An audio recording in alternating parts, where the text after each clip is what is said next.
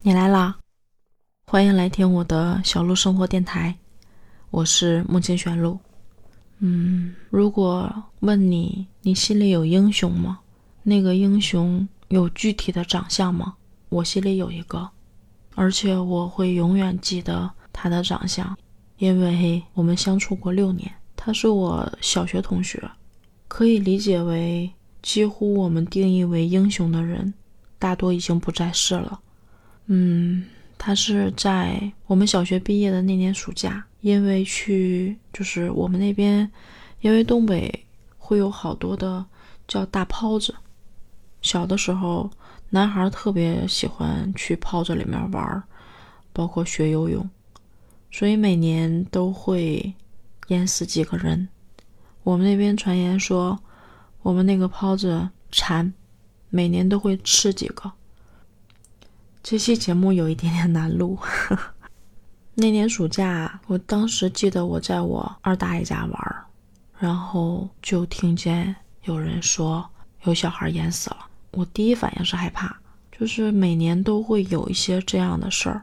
我第二次听到的就说是谁谁家的，然后说：“哎，是不是你们班那同学？”我就愣那儿了。他说出是谁之后，我第一次。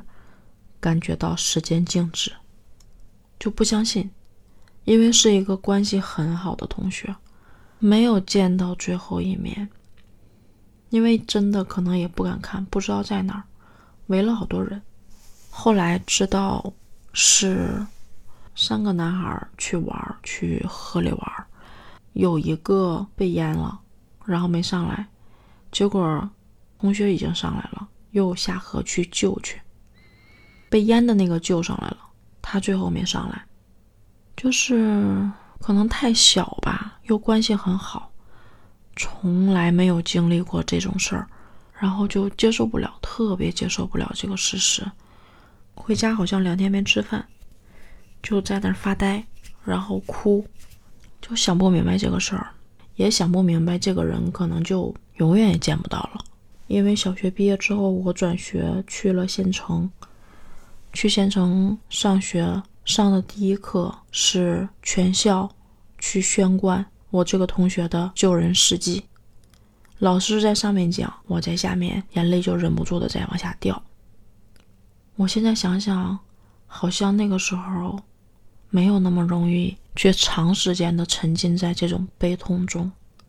后来我记得初中慢慢开始之后，这件事儿就淡忘了，但是。我能再拿出来说，其实这件事儿一直是在我心里面的，一直记得他的长相、笑容、相处的时候那个样子，眼睛不大，头发很硬，然后很密，黑，个子挺高的，很爱笑，然后性格也很有意思，应该算是孩子王吧。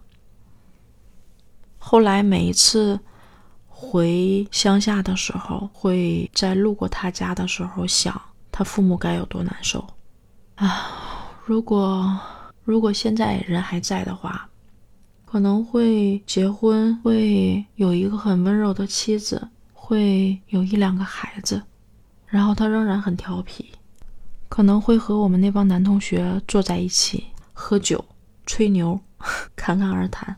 眉眼弯弯的在笑，有的时候就在想，也许这就是命吧？为什么明明已经游上来了，又下去要救人？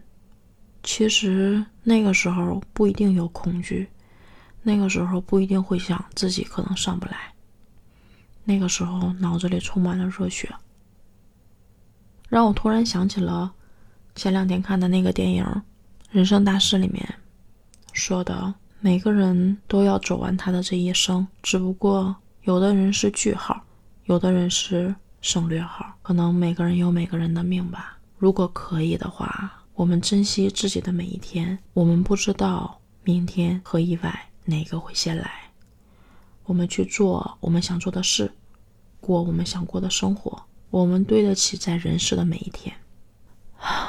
小鹿就说到这儿吧，拜拜。